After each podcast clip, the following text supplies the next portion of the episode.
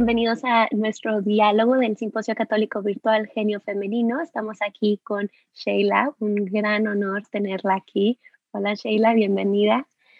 Hola Priscila, aquí súper, súper contenta de estar contigo, privilegiada y maravillada de que el Señor haya escogido una persona tan jovencita para lanzar este simposio católico virtual por primera vez. Muchas gracias. Cuando el Señor habla, tenemos que contestar, ¿verdad? Es parte de... Sí, sí, Sheila, ¿te parece si empezamos con una oración antes de... Por supuesto, claro que sí. Bueno, nos ponemos en la presencia de Dios, en nombre del Padre, el Hijo y el Espíritu Santo. Señor, te damos gracias por este día más de vida, por la oportunidad que nos das de estar aquí. Señor, te pedimos que mandes a la protección de todos tus santos, que intercedan por nosotras. En especial a ti, mamita María, te pedimos que te hagas presente en este diálogo, que nos cubras con tu manto santo y que guíes nuestra conversación. Dios te salve María, llena eres de gracia, el Señor es contigo. Bendita eres entre todas las mujeres y bendito es el fruto de tu vientre Jesús. Santa, María, ruega por nosotros los pecadores, ahora y, en la hora de nuestra muerte. Amén. El Padre, el Hijo, el Espíritu Santo. Amén. Excelente.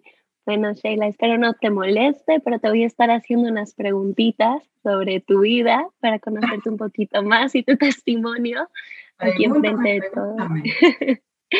Oye, Sheila, bueno, de lo que sé de ti, eres salvadoreña, orgullosamente, ¿verdad? Y hasta donde yo sé, sobreviviste tres terremotos y una guerra, ¿verdad? Si no me equivoco, cuando era niña. Y cómo has conocido la violencia desde niña, ¿por qué quisiste ser modelo? ¿De dónde llegó este, este deseo, verdad? Y no otra cosa, ¿por qué te enfocaste en eso? Sí, excelente pregunta. Te quiero comentar antes de empezar que cualquier cosa que yo diga de mí es únicamente para la gloria de nuestro Señor Jesucristo. Porque es hasta hoy, en este último año, que realmente eh, estoy compartiendo lo que a mí me pasó, parte de la historia que a mí me pasó, que no, no, no, no es nada especial, ¿verdad? Pero cuando el Señor llama hay que obedecer. Entonces yo este, sí sobreviví a tres terremotos porque en mi, mi, país, El Salvador, eh, se le llama la tierra de, los de las hamacas precisamente porque tiembla mucho. Y estando bien bebita, me cayó prácticamente una pared encima. A, seis meses de edad tenía yo y eh, vivíamos en un mesón en, en la capital salvadoreña de unos, una familia muy humilde realmente pero esa es la primera vez que nuestro Señor me salvó la vida.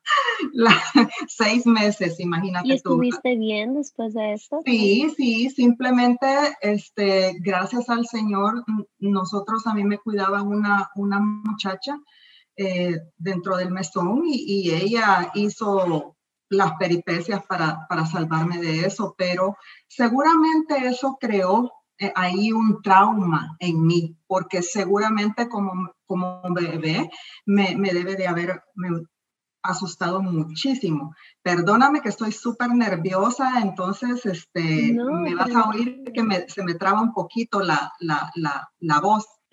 Luego, pues el, el, otro gran terremoto del Salvador fue cuando yo tenía 21 años de edad también y estábamos en otra casa de, de de mi país, donde yo vivía con mis papás. Y gracias a Dios, esa casa era fuerte y nos salvó, eso nos salvó. Pero en ese terremoto particularmente, no recuerdo el año todavía, este, murieron muchas, muchas, muchas, muchas personas soterradas.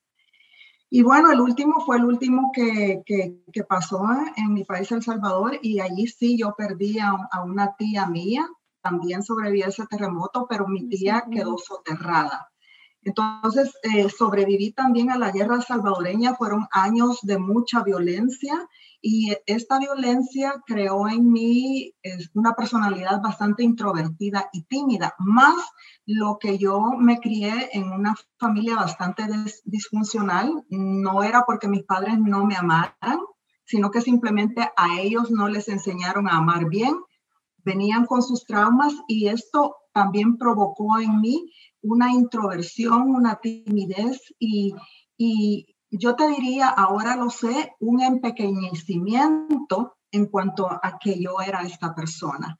Creo que eso fue el primer detonante de por qué yo quise convertirme en una modelo profesional o más bien en una maestra de modelos profesionales, porque de alguna manera, al no sentirme que era completamente inteligente, al no sentirme completamente hermosa, al tener todos estos complejos alrededor mío, pensé en su momento que si yo aprendía a ser bonita, si me, si me aprendía a arreglar, si em, aprendía cosas muy, muy simples realmente de cómo moverse en el mundo, yo iba a tener seguridad en mí misma, que es lo que hoy se llama autoestima o amor propio. Y por eso fue que, que principalmente esa fue la, la razón que me empujó a mí a ser modelo profesional. Sin embargo, dentro de esa llamada yo tenía una llamada más importante que era el servicio yo quería ayudar a niñas como yo, en mi caso, que se sentían así, a, que sí había una solución. Eso era lo que yo, yo este, pensaba en mi cabeza. Ahora comprendo que era parte de este entrenamiento que nuestro Señor me tenía que dar para que yo pudiera hacer lo que ahora hago en el presente, porque me ha llevado casi toda la vida, Priscila. el Señor prepara el camino siempre. sí. Claro. Oye, Shelley, si no me equivoco, eh, donde sé tu historia, te mudaste a Estados Unidos, ¿verdad? A, a los 25 años. ¿Cómo le hiciste para seguir con esta carrera de modelaje o hacer modelaje profesional? Fíjate que yo a los 19 años eh, soy autodidacta. Entonces yo fui a, la a una escuela en El Salvador que se llamaba Pima León y allí me entrené con alguien que fue este, una, una diplomática del Salvador en Nueva Orleans. Luego ella regresó a El Salvador y puso su escuela de desarrollo personal. Entonces ahí fue cuando yo dije, cuando yo sea grande quiero hacer lo mismo que ella hace que está relacionado con lo que te conté anteriormente. A los 25, a los 19 años empecé yo a dar mis primeras clases de desarrollo personal y refinamiento personal para, para niñas. Pero a los 25 años llegué a un punto clave en mi vida, porque yo ni me había casado, ni, ni había completado la universidad y, traía arrastrando esta historia a pesar de que yo estaba haciendo todas estas cosas de, una, de, de no autoestima, porque en los casos de la autoestima, o tienes autoestima o no tienes autoestima. Por eso es que la infancia es tan importante, porque en la infancia nosotros nos conectamos con nuestro valor. En, la infancia es que nuestro papá y, y, y nuestra mamá nos dan eh, este sentimiento maravilloso, íntimo hacia mí misma, hacia ser la persona que soy. Entonces, si nosotros eh, vivimos una, una infancia con traumas y estos traumas no se resuelven y se quedan ahí, nuestro potencial y mucha parte de nuestro corazón queda atrofiado. Entonces yo a los 25 años era alguien que tenía una parálisis capacidad, pero que no se veía, porque yo no tenía llagas, yo no tenía quemadas, a mí no me faltaba un brazo, a mí no me faltaba nada, pero me faltaba todo, porque no había amor hacia mí misma. Y como no estaba Dios presente en la vida, pues tampoco. Entonces a esa edad, eh, Dios me hace mi primer milagro, le digo a mi papá que si no me dejaba irme para los Estados Unidos a, a estudiar modelaje profesional, yo me iba a perder, que era necesario que yo me fuera, porque, porque ya en El Salvador no había oportunidad para mí, porque a los 25 años ya estoy muy mayor para casarme. Y fue así que fui a la embajada de los Estados Unidos, me dieron una visa para tres meses y así fue como yo ingresé a los Estados Unidos, al aeropuerto de Los Ángeles, con esa única visa, con 200 dólares en mi bolso, a eh, buscar y tocar puertas en las agencias de empleo para poder trabajar. Y así, así fue. Oye, Chela, y después de todo esto, ¿verdad? Que ya has Estados Unidos, empezaste a abrir tu propia escuela, agencia de modelos, te hiciste muy reconocida, o sea, Dios te bendijo en, en, ese caminar también, pero ¿cómo te recuerdas a ti misma?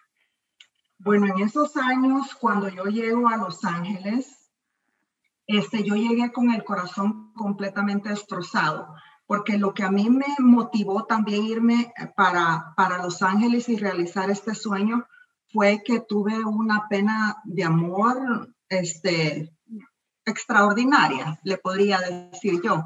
Creo que yo he, tenido una pena de amor mucho más extraordinaria cuando me encuentro con el amor de Cristo. Es, de, reírse, me explico. Pero en ese tiempo que uno no sabe ni quién es uno, por lo menos en mi caso, eh, eso fue lo que, lo que me lanzó. Entonces eh, llegó, yo era una mujer herida, era una mujer deprimida, era una joven que que se valoraba muy poco, que aceptaba migajas de, de los hombres. Eso al llegar a los Estados Unidos. Una vez yo estudio en Barbizon School of Modeling, que fue la escuela donde yo estudié en Los Ángeles y que me la pagaba del dinero que yo hacía trabajando limpiando casas y de babysitter. Entonces, eh, creo que es bien importante que se tome en cuenta de que a pesar de que yo estaba tan herida y tan maltratada, la presencia de Dios siempre estuvo ahí. Lo que pasa es que yo no me daba cuenta, porque así no somos, no, uno no se da cuenta, pero el Señor siempre está ahí. Y, y en esos momentos eh, termino yo de estudiar doy las gracias a la familia con la que yo había estado porque no hablaba yo inglés, yo aprendía modelaje profesional y todo esto por observación. A mí me aceptaron así para, para que yo, si yo estaba empeñada, si observaba, y como lo más importante era aprender a hacer los giros, aprender a vestirse, aprender a, a caminar, mirarse en el espejo, o sea, todas estas cosas que a mí me encantan porque yo para eso nací también. Es decir, ahora lo tengo clarísimo, si no, no, pudiera hacer lo que hago yo ahora en mis libros, dentro de la terapia con las personas, en sus procesos de sanación para, para comprender sus traumas, etcétera, etcétera. Entonces, en, ese, en esos momentos, ella era yo esta mujer. Una vez llego a El Salvador, empiezo a poner mis anuncios en los periódicos y sin yo imaginármelo, empezó a llamarme la banca y la industria del Salvador para que yo fuera a preparar a sus, a sus candidatas a reinas de belleza dentro de la banca o para que yo les empezara a dar clases de autoestima para el cliente o para que yo empezara a coordinar desfiles de moda, me empieza a llamar los canales de televisión, el 2, el 4, el 6, el canal 21 en ese tiempo. Y empiezo yo a, figurar en los medios de comunicación, a ser invitada para entrevistas, a, ser invitada eh, para diferentes cosas empiezan a surgir las muchachas que yo entrenaba como modelos y empiezan a ser presentadoras de televisión, a salir en las portadas de los periódicos más importantes de mi país, la prensa gráfica, el diario de hoy. Me hubiera encantado que ya hubiera en ese tiempo la internet para que hubieran visto todo lo que hice en esos pocos cinco años, que no fue, no fui yo, sino que fue otra vez más, te digo, la, gracia de Dios que ya estaba ahí, pero que a mí en esos momentos no me interesaba. Entonces, eh, ya alcanzando esta fama y, sintiendo yo, como le dicen acá en los estados, que era una rising star, pues no, no, no, no me interesaba realmente eh, nada que tuviera que ver con la fe a pesar que yo ya había tenido uno que otro encuentro con nuestro Señor, porque hice la primera comunión, fui a un colegio católico y pues este, tuve algún tipo de formación, pero como tampoco vengo de un hogar formado o de un hogar donde la, nuestra fe cristiana estuviera presente, entonces era una niña sin contenido. En ese tiempo yo era una mujer sin contenido porque eh, andaba muy linda, era esclava de los ejercicios del cuerpo, del maquillaje, de la última moda, de todo lo que da está a convertirse en una celebridad o ahora lo que se llama influencer. Eh, las luces, las cámaras, eh, el desfilar por la pasarela, todo esto, entonces, pero no había contenido y era una, una muchacha sola, una muchacha muy, muy, muy triste que había sepultado dentro de la profundidad de su inconsciente y su corazón todas estas llagas, todas estas heridas que traía desde, desde la infancia. Y así fue que un día X, recuerdo, alguien me invitó a, a, a, una iglesia, a un retiro. Excelente. Y Sheila, ¿cómo fue este encuentro? ¿Cómo, ¿Cómo te encontraste con Jesucristo? Ya que estabas en este momento donde no lo conocías, tenías todo lo que el mundo te estaba brindando, lo que te hacía feliz, y bueno, fuiste a este retiro, pero ¿cómo fue este encuentro con Jesús? Pues fíjate que fue una cosa, yo creo que es de las más experiencias, de las experiencias más inolvidables de la vida, eh, porque tenía yo 27, 27, 27 años, 28 años tenía yo. Y como 28, 29 años, porque estaba en efervescencia, ya era reconocida. Y mi papá, que en ese momento también creo que había tenido un encuentro con nuestro Señor, me invitó a un retiro en una iglesia que se llamaba Sagrado Corazón de Jesús. Recuérdame al final qué es lo que tiene eh, qué, es lo que tenía que ver esa iglesia con mi presente ahora. Entonces esa, esa, esa iglesia se llamaba Sagrado Corazón de Jesús. Y ahí fui yo a un retiro carismático de sanación, que después yo aprendí todas estas cosas. Pero lo que más me impresionó es que yo llegué con los huesos secos, con el corazón vacío, con, con, esta presencia de modelo profesional, porque cuando tú eres modelo se nota, aunque, eh, ¿verdad? Yo no tenía la belleza física como para ser una modelo de portada o de pasarelas, por eso es que me decidí convertirme en maestra de modelos dije yo, bueno, si no voy a aparecer en las portadas de las revistas y todo eso, pues yo voy a entrenar, o sea, siempre empeñada. Pero tenías ese amor, claro. yo no tenía muy claro eso. Y llego allí y una señora muy, muy hermosa me acoge y me dice, siéntese aquí conmigo, Virgencita. Cuando yo escucho la palabra de esta señora decirme así, me cayó mal. Bueno, tú sabes, cuando uno está lleno de pecado, todo le cae mal. Menos, o sea, y las cosas más santas todavía más.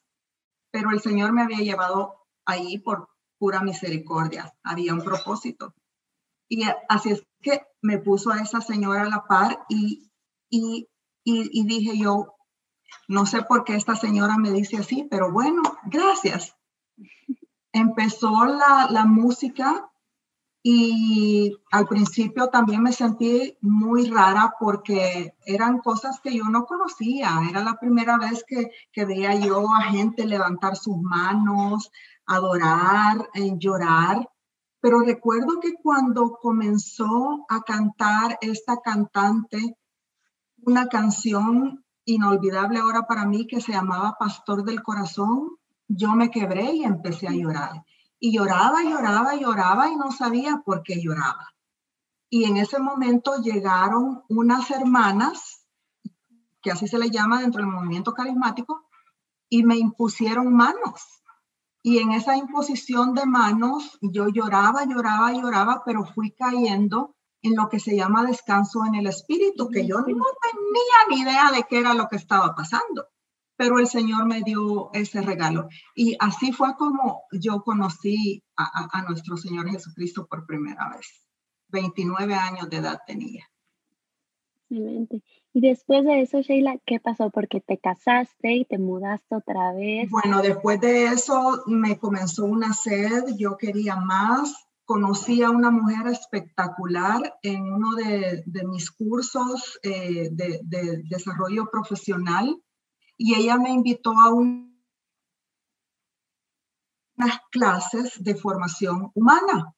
Así es que como yo ya estaba muy, muy flexible y atenta a lo que el, espíritu me decía, eh, fui a esas clases y resultó que era un centro del Opus Dei. El, Opus Dei es una prelatura de la Iglesia Católica que tiene como, como propósito, o sea, la llamada a la santidad por medio del trabajo profesional y la contemplación constante de, de, ser hijos de Dios en el mundo, ¿verdad? Entonces, cuando yo llego allí, encontré quizás mi, mi casa, mi casa, porque para mí e, e, esa sigue y siempre va a ser mi casa todo lo que yo aprendí de San José María Escriba de Balaguer me, sacudió completamente mi mundo y ahí fue eh, que empecé yo esta formación hasta llegar en el momento en que en ese tiempo la directora de, de que era el centro que yo iba, me invitó a ser agregada. O sea, yo pedí mi admisión para hacer un celibato apostólico. Así es, a los 29, 29 años de edad, pero el Señor tenía sus planes, otros planes porque no me admitieron. Y cinco meses después, yo conocí a mi esposo, me casé y me vine una vez más para los Estados Unidos, pero esta vez ya como la esposa de un norteamericano. Y así fue, que eso fue lo que pasó, este, eh, que me casé, me vine a los Estados Unidos y tuve que volver a comenzar absolutamente de nuevo. Entonces, Sheila, te casaste, te mudaste, si no me equivoco, a Chicago, y después de ahí, ¿qué pasó? ¿Qué fue, qué fue de ti, de tu fe? Eh, mira, ahí fue otra gran prueba porque yo llegaba llena del Señor, pero me tocó este, se puede decir un matrimonio que yo no me esperaba, porque la, concepción que todos tenemos del matrimonio es una, y dentro de la vida cristiana también nosotros creemos que casarnos por la iglesia, o sea, todo va a ser felicidad y no va a estar la presencia del sufrimiento. Entonces, eh, esa, esa, esa fue como una de las pruebas más grandes para mí. Yo no comprendía por qué mi matrimonio era así, por qué fue como fue eh, y qué era lo que nuestro Señor quería con eso. Así es que como yo no estaba completamente formada todavía, un día encontré este portal católico que se llama encuentra.com, que fue eh, de los primeros a nivel digital que nació y yo allí vi que no había nada para mí como mujer, a nada, ningún artículo para mí como mujer. Y como yo ya tenía una experiencia en El Salvador escribiendo algunos artículos, hice una propuesta y empecé a escribir para encuentra.com. Y en todos esos artículos yo, yo volqué todas mis experiencias, pero comprendo que esa fue una gracia extraordinaria de Dios que me dio en ese momento y que yo ni idea tenía, porque esos artículos empezaron a leerlos las mujeres, los agentes de pastoral, eh, me proyectaron en, ocho, 88 países eh, y este, me ayudaron a mí a comprender mi proceso. Y así fue como yo me convierto en escritora, que precisamente un poco de eso relato en este libro, El espejo, amate tal y como eres, y que es de los que a mí me encantaría, si me dejan preguntas ahí, que me pregunten todo lo que ustedes quieran, porque aquí no va a alcanzar el tiempo para, yo, para que ustedes conozcan todo, pero pregúntenme todo lo que ustedes quieran de sus procesos y yo con mucho gusto les respondo. Pero también, Priscila, ahí me perdí O sea, yo tuve una época muy maravillosa con encuentra.com. La gente me llamaba, la gente me buscaba, la gente, eh, o sea, me, veía y, fue como, como para mí algo que yo, o sea, le huía, le huía, le huía a todo esto. Y así fue como, este, luego nos cambiamos de estado y, y, llego yo a vivir a, Austin, Texas. Y ya que estando en Austin, ¿qué, ¿qué, fue lo que pasó? Porque ya te empezaste a involucrar otra vez con lo de la tele, si no me equivoco, Univisión, sí, CNN o la TV. Ya ves que el demonio busca todas formas de, de, seducirnos. Cuando yo llego a, a Austin, Texas, algo pasó en mí. Empecé a estudiar eh, la maestría en matrimonio y familia en la Universidad de Navarra y eso me llevó a estudiar un curso de bioética en la Universidad Regina Apostolorum en Italia. Cuando yo me encuentro ante lo que era el aborto, yo recordé que yo había abortado a los 19 años de edad yo había sepultado todo eso, yo había perdonado, pero entonces yo comprendí todas mis depresiones, todas mis miserias en cuanto a mis relaciones con los hombres, toda, todo este deseo de ser mirada y admirada, de ser aceptada, de ser querida, de ser amada. Porque abortar, Priscila, es abortarme. Y yo creo que esto es una cosa que las mujeres lo tenemos, lo tienen que saber más. Eh, eh, tú puedes haber tenido cualquier trauma en la infancia, pero nada te arranca de un tajo la autoestima, que hoy es la dignidad, como tú tomar una vida que no te pertenece en tus propias manos. Entonces yo descubro eso, pero vengo tan, tan no podía creerlo, que empiezo a estudiar psicoterapia y pues llegué a, lugares donde tal vez que no eran los ideales para mí. Em, y, y esto me llevó a estudiar otras corrientes que se alejaban de nuestra fe católica.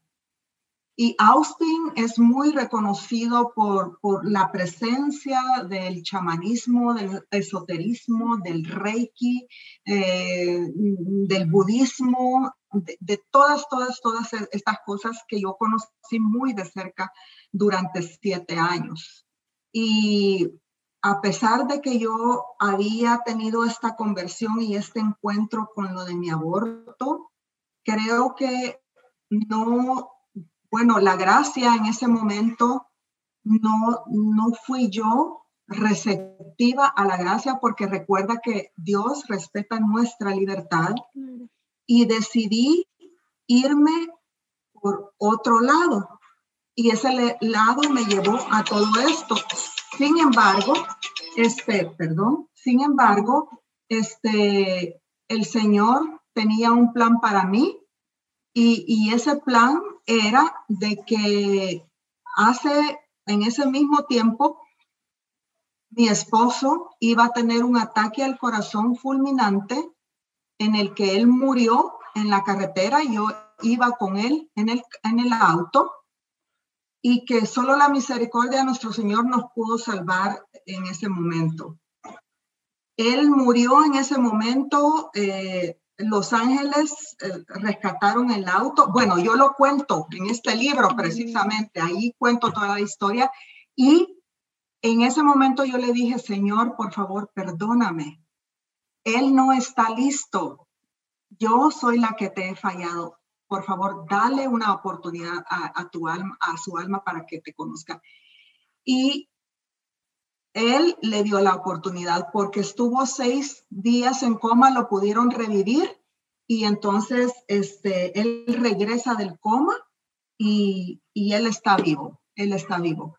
Sin embargo, creo que la conversión, la gran conversión fue para mí, porque desde entonces yo este, dejé muchas de las cosas, sin embargo, la televisión me seguía llamando en Miami y, yo seguía asistiendo a esas cosas hasta que hasta llegar pues un momento en que una editorial de las cinco más grandes en los Estados Unidos me ve en la televisión haciendo la terapia del espejo, por lo que yo me di a conocer mucho en, Estados Unidos y en los medios de comunicación, y eh, me dan el contrato por 10 años para ser una autora de Simon Schuster publicada.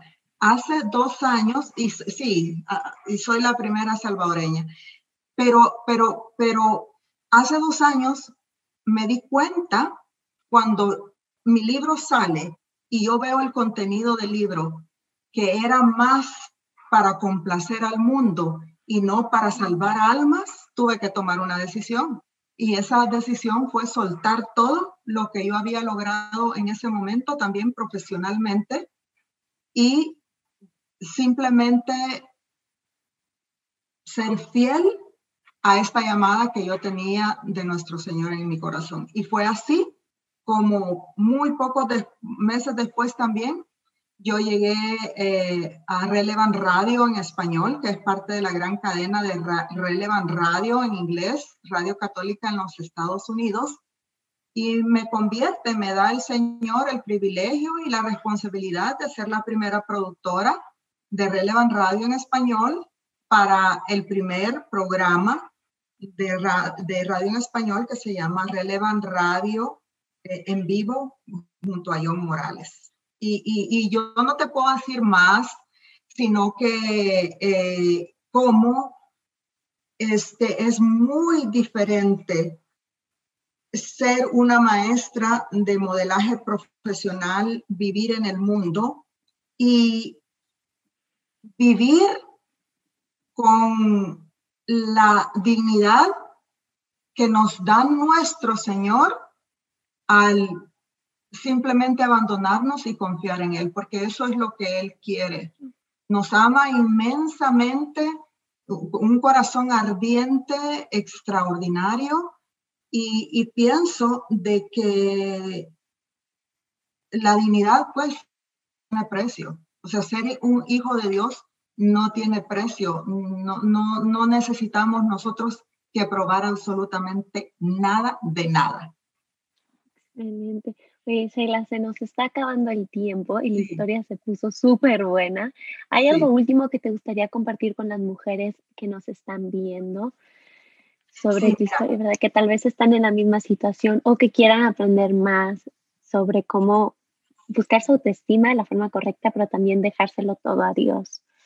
Mira, yo tengo eh, la fortuna de, de, en un minuto voy a tratar de hacer todo esto. Primero, el modelaje profesional no hace nada por la mujer. Modelaje profesional está conectado con todo el campo de la publicidad.